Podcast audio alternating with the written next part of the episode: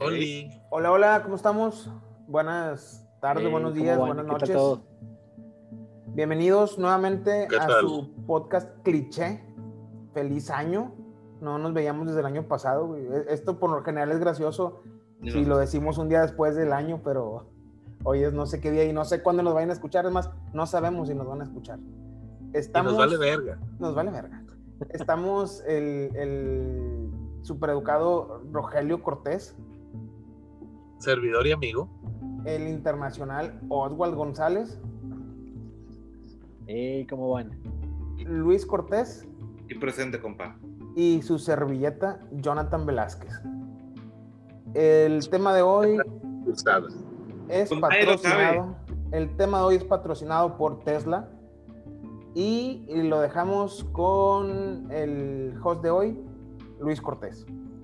Les voy a platicar ahora de. ¿Me escuchan bien? Espero. De algo que, que creo que tiene relevancia con lo que vivimos en el día. Y la historia de la que vamos a platicar hoy creo que va a tener pie para continuarlo con un episodio. Y estaría padre que fuera el siguiente. Para no perder ahí el hilo de lo que estamos hablando. Así será.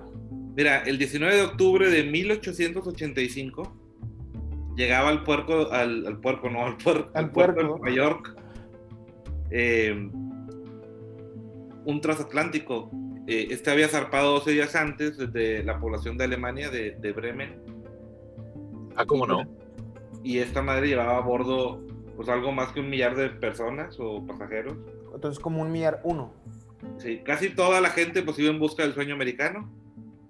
Todos ellos fueron trasladados desde Castle Garden, eh, que es una fortificación ubicada al sur de Manhattan. Este, y ahí era donde normalmente se pasaba el control de la de inmigración.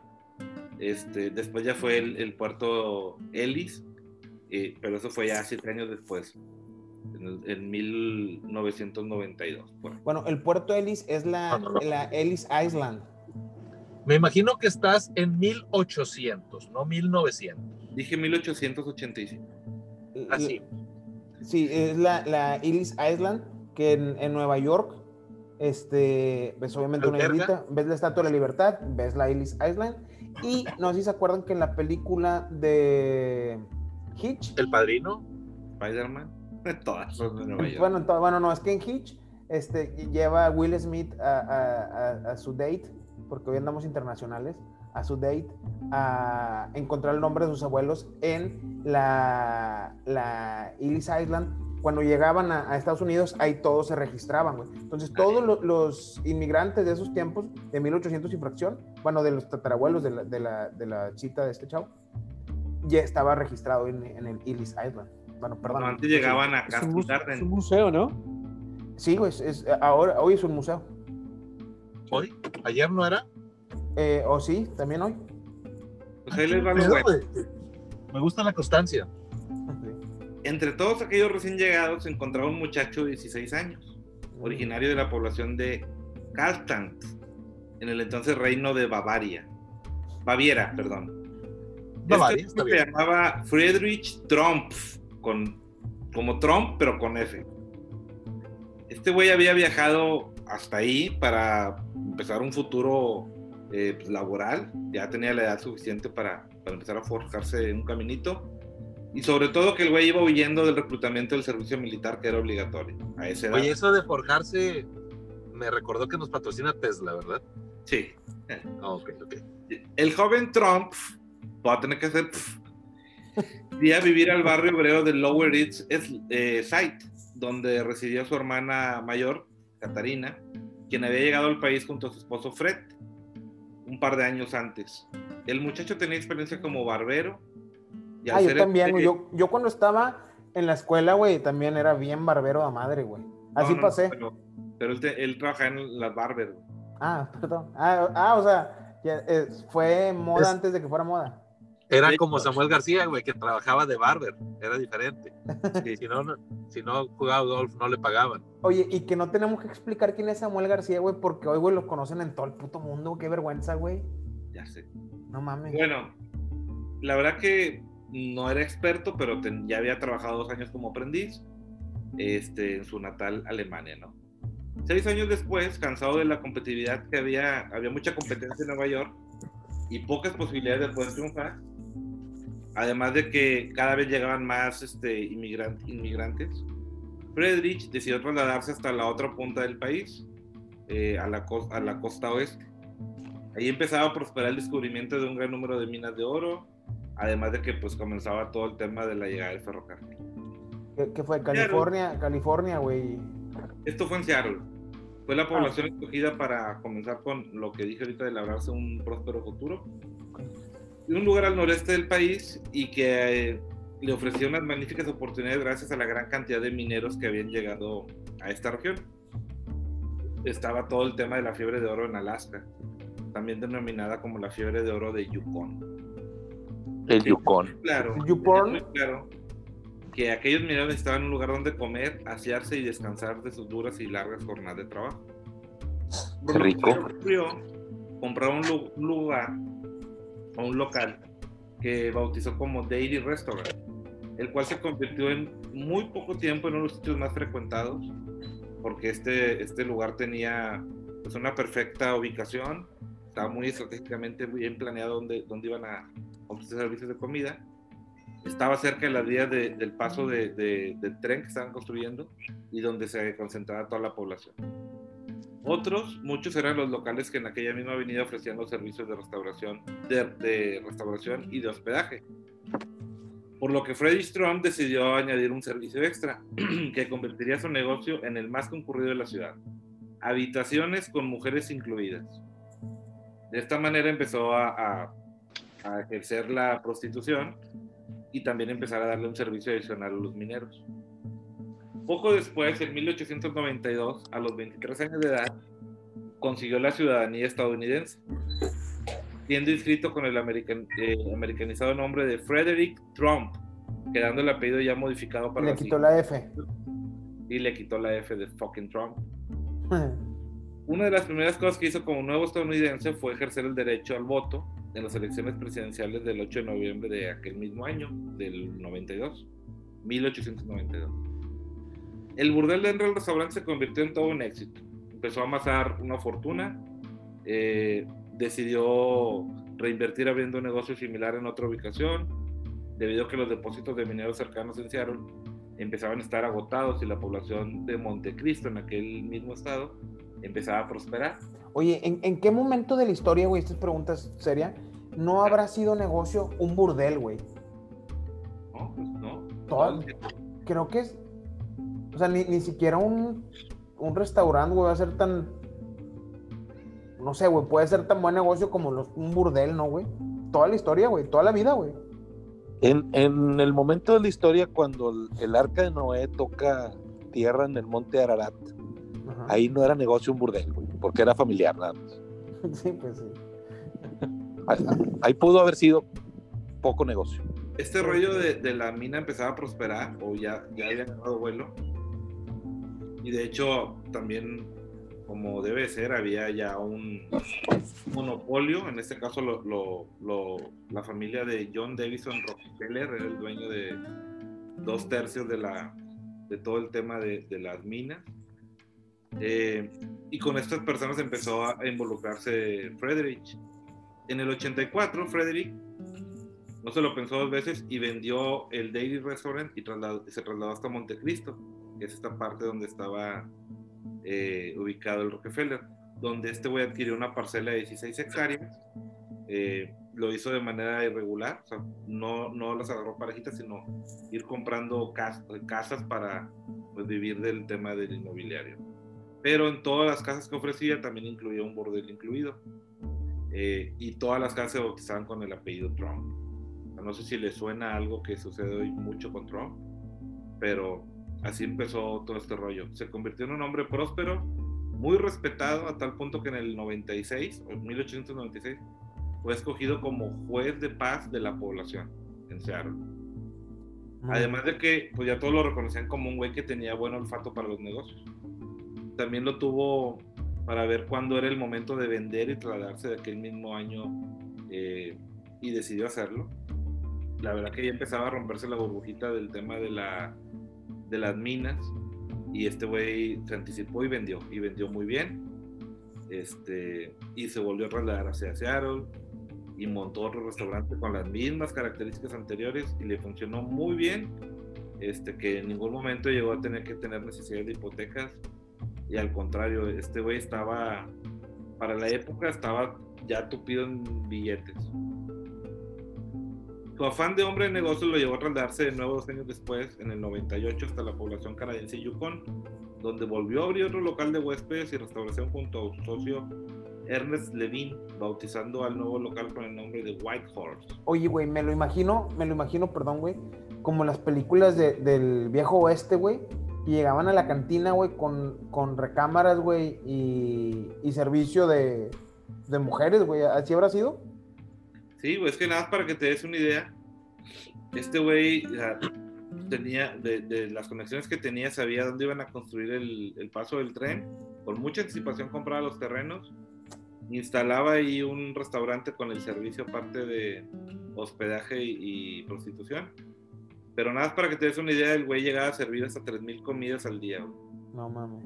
Y además de que tenía una zona de juego, y la otra habilitada como burdel. O sea, realmente era un, era un negocio súper próspero el que tenía este güey. Sí, güey, cabrón. Pero ya en, el en 1901, las autoridades de Yukon anunciaban que quedaba prohibida la prostitución, el juego y el alcohol en aquella región. Oh, que la chingada, güey. Ya no voy a ir para allá, ¿eh? ¿para qué chingados voy? Y de hecho, pues era la no, no, no. rendimiento le daba a estos güeyes el, este negocio, ¿no? por lo que Frederick decidió vender la parte que le correspondía a su socio por una buena suma, también anticipándose a, la, a estas nuevas reglas, porque recibió el pitazo. Y al igual, este, pues bueno, lo primero que podemos decir para la época, y hay, hay forma de consultarlo, logró amasar más o menos medio millón de dólares, que era un chingo. Para esos años, güey, no mames, güey. Antes de 1900, ¿verdad? Finales de 1800. Era 1901. No, es mucho dinero. Ya tenía su primer medio millón. Pero bueno, aquí ya, ya tenía 32 años de edad y ya tenía una pequeña fortuna. Freddy Trump decidió que era momento de regresar a Alemania, donde residía su madre y sus cinco hermanos, y ahí conoció a la joven Elizabeth Mary Christ, donde años, 12 años menor que él, se enamoró de ella, se casó con ella el 26 de agosto de 1902. Esa era una boda a la que se estaba oponiendo la mamá de Frederick, quien quería eh, que se casara con una chava pues, de mejor posición social. Eh, pues bueno, todo este rollo provocó donde se llevaba mal la, esposa con la mamá, que se tuvieran que volver a regresar a Estados Unidos, donde pues, podrían vivir tranquilamente porque este güey tenía ciudadanía, este, que ya la había obtenido décadas atrás. De nuevo se instalaron... ¿eh? Hay una historia que dice que que tuvo que volver a, Estados Unidos debido a que lo expatriaron, le negaron el, o sea, lo, corrieron de, Alemania, arguyendo la razón que él, como se había ido a los 16 años, el gobierno arguía que se había ido por evitar el servicio militar. Y de hecho. Entonces, él, le prohibieron no nada más quedarse, sino no nada más su, su retorno, sino de la chingada, ya no te queremos aquí. Se lo corrieron a la chingada. Se volvió a instalar en Nueva York, donde este güey compró un terreno en el que construyó una casa familiar y empezó a, a, a transformarla en un hotel. Eso estaba en la Sexta Avenida. Además, este que también compró un edificio que estaba al lado que era, era donde había trabajado como barbero. Poco después tuvieron la primera de sus tres hijos, Elizabeth en 1904 y la esposa comenzó a sentir nostalgia de Alemania de nuevo, eh, además de, que no le sentaba muy bien el clima de Nueva York, por lo que convenció de nuevo a Frederick de que otra vez fueran a Alemania. Trump volvió a dejar atrás el sueño americano y su próspera vida norteamericana. Pero su llegada a Alemania, Frederick se encontró, como dijo Roger, con la desagradable sorpresa de que las autoridades locales habían dictado una orden de contra de él acusándolo de haber huido dos décadas atrás del requerimiento de, que se le había hecho del reclutamiento del servicio militar. Bueno, eh, lo expulsaron del país, tuvo que regresar de nuevo a Estados Unidos, Y bueno, en aquel momento este, era algo que él no quería hacer porque su esposa le estaba pues, ahí chingue chingue. que Quiero estar en Europa, quiero ir a Europa. Creo que es algo que hacen mucho las mujeres todavía aquí, aunque no a veces anda allá. Pero quiero ir a Europa. Trump escribió una carta al príncipe Luitpold de Baviera solicitando clemencia y no ser deportado, con el fin de no tener que separarse de su familia. Un escrito en el que explicaba cómo había sido su vida, tanto en la niñez como durante el último cuarto del siglo en Estados Unidos, pero el mensaje no hizo efecto y fue ordenada su deportación. El 30 de junio de 1905, la pareja acompañada de la pequeña Elizabeth llegaba de regreso a Nueva York y cuatro meses después nació Frederick Fred, padre del, del empresario y presidente de Estados Unidos actual, que es Donald Trump hasta el día de hoy. Y en 1907 lo haría John, quien se convertiría en un prestigioso científico.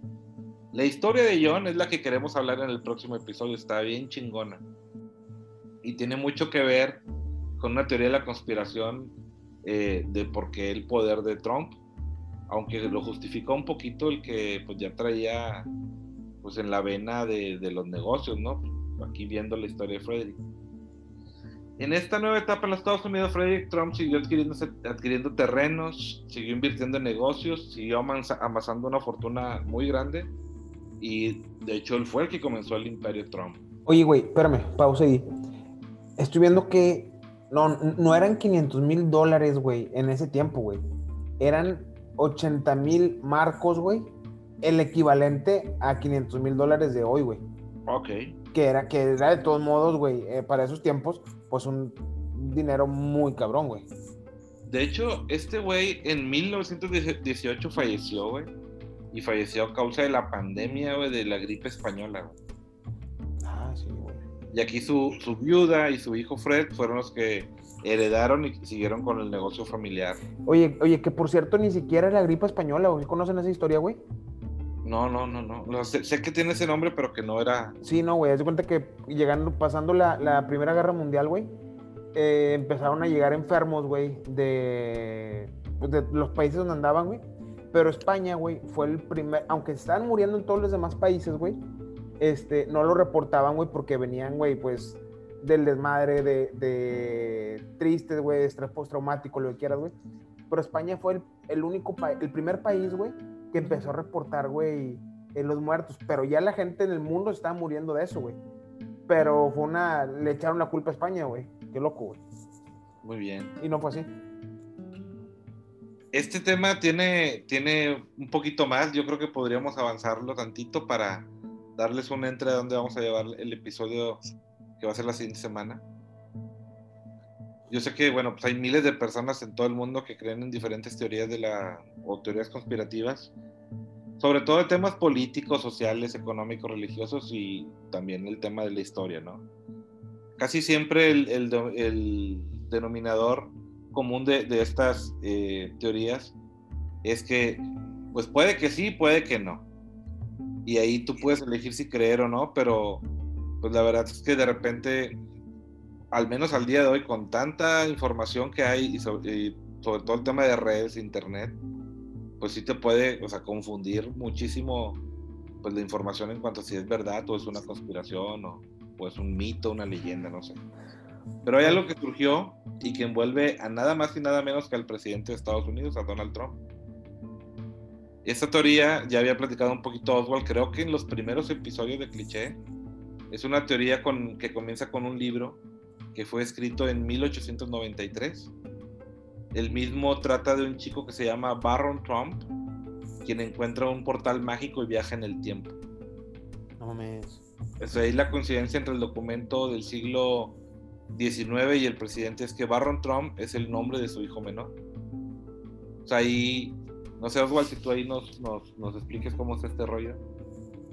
Es que es bueno, el libro, lo que pasa es que ese, ese, episodio lo grabamos ya hace un par de meses y no lo tengo muy claro en este momento, pero más o menos hacía referencia a que todos los personajes del libro están conectados de alguna manera con los nombres, eh, pues, de, de, de, de, parte de la familia de, Trump, comenzando por Barron, que pues es el hijo de Donald Trump, y es él el, el protagonista de, de este libro. Pero uno, mucha gente podría, no sé, pensar que, o sea, que la familia, pues sí, siempre ha tenido poder a partir de, de 1800, pero al punto de, de, de, que este libro ya tiene más de 100 años y hace referencia a una familia, pues, que, que vive del poder actualmente, como es la familia Trump, eh, es que le pega exacto como no solamente a los nombres, sino también el libro describe mucho el carácter de cada uno de los protagonistas. Y las ubicaciones. Muy similar ¿no? al carácter eh, actual de, bueno, de Trump y su, y su familia. Claro, de hecho el libro, para ser muy claro, fue, fue escrito en 1893 y lo encontraron en una biblioteca del Congreso de los Estados Unidos, en una visita que hizo una, una persona que lo descubrió, Cassandra. Ella pues, andaba ahí curioseando y para perder tiempo en la biblioteca estuvo buscando libros antiguos y encontró este escrito en el 93 por Ingersoll Lockwood y se titula El maravilloso viaje del incógnito Baron Trump. Y como dijo Oswald, trata sobre un niño alemán que se llama Baron Trump que encuentra un portal secreto y viaja en el tiempo. Y el niño se adentra en un sinfín de aventuras en las que tiene contacto con todo, con muchísimos personajes y también con civilizaciones. Eso no es, bueno, eso no es todo, sino que también recuerdo que el guía, el guía principal del niño en su aventura, se llamaba Don, que pues es el, el, el, diminutivo de Donald. Entonces como Exacto. que sí le apunta a muchos, a muchos aspectos como que como que te ponen a pensar como qué está pasando aquí, o sea, estilo Doctor Who o algún viajero en el tiempo. Qué loco, güey. Pues bueno, la teoría también menciona la victoria de Trump del 2016. Eh, de hecho, hasta aquí podría ser como una casualidad, pero resulta que el autor escribió una secuela para, para eh, también para este libro que se llama El último presidente y este fue publicado en 1900. Entonces, pues hay muchísimas cosas que pueden, eh, pueden resultar interesantes de, esta plática. Yo creo que nos da tiempo para una semanita para documentarnos todavía un poquito más. Tenemos ya desarrollado el tema, pero este es un entre de que vayamos conociendo un poquito más atrás de lo que hoy vemos como figura de, de Donald Trump y también aprovechando que yo creo que para cuando saquemos el episodio que viene ya va a estar alojando el ala, ¿no? Pues ya, sí. se supone que en cinco días se va, ¿no? El 20 y ya empezamos a sacar capítulos de Biden. sí, güey, a ver qué inventamos el el, el, abuelo de Biden tenía esclavos, güey. Pero, ¿quién en su vida no ha tenido esclavos, güey? Pues fíjate que el 1.4 de la población blanca tenía esclavos, güey. Te lo cico, Johnny, y sírveme un café. Saco que no, no, no quiero seguir órdenes hoy. ¿Cuáles son sus conclusiones de Frederick? Creo Ahora no creo que es puro pedo, güey. Por lo general, güey, lo, siempre digo, bueno, mames, es puro pedo. Pero no tengo una conclusión. Esto es historia. A lo mejor el tema de, de Baron Trump y el. Ahí, ahí sí, ahí sí puedo. Puede haber ficción, puede ser. Pero ahorita está muy cabrón, güey. Lo que me llama mucho la atención, güey, es dos cosas, güey. ¿Cómo en, en esos años, güey? O sea, 1800, güey, cuando empieza la, la, inmigración fuerte de Estados Unidos, güey. Y todavía, güey, este. Eh, la, en los 50, güey. 40, no, 50 más o menos, güey. Este, cuando empiezan las olas de inmigración fuerte de Estados Unidos, como mucha gente, güey, llegaba buscando el, el American Dream, güey, el sueño americano, güey. Y, y lo conseguían, güey. O sea, cosa que, cosa que hoy, güey, el sueño americano por lo general, güey, es ir a, a trabajar en un, en un, subway y mandarle remesas a, a, a tus hijos, güey. Está, está, muy cabrón, güey. Y, y, en esos tiempos, ¿cómo realmente la gente lo, lo conseguía, güey? Pues es que había mucho que inventar.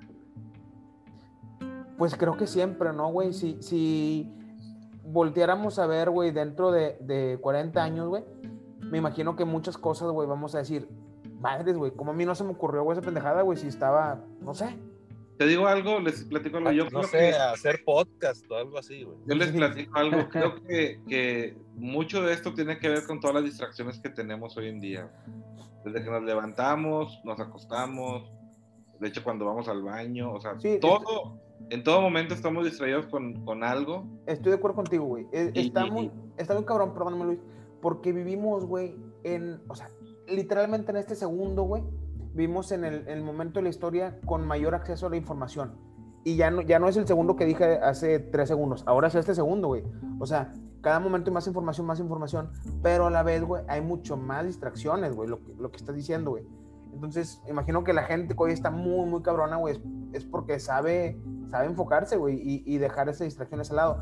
Que supongo que en esos años, güey, pues imagínate, güey, un, a un cuerpo de 16 16 años, güey, como era este Frederick Trump en ese tiempo, Trump, y llega, llega a América, güey, este, güey, distracciones había, güey, muy cabrón, güey.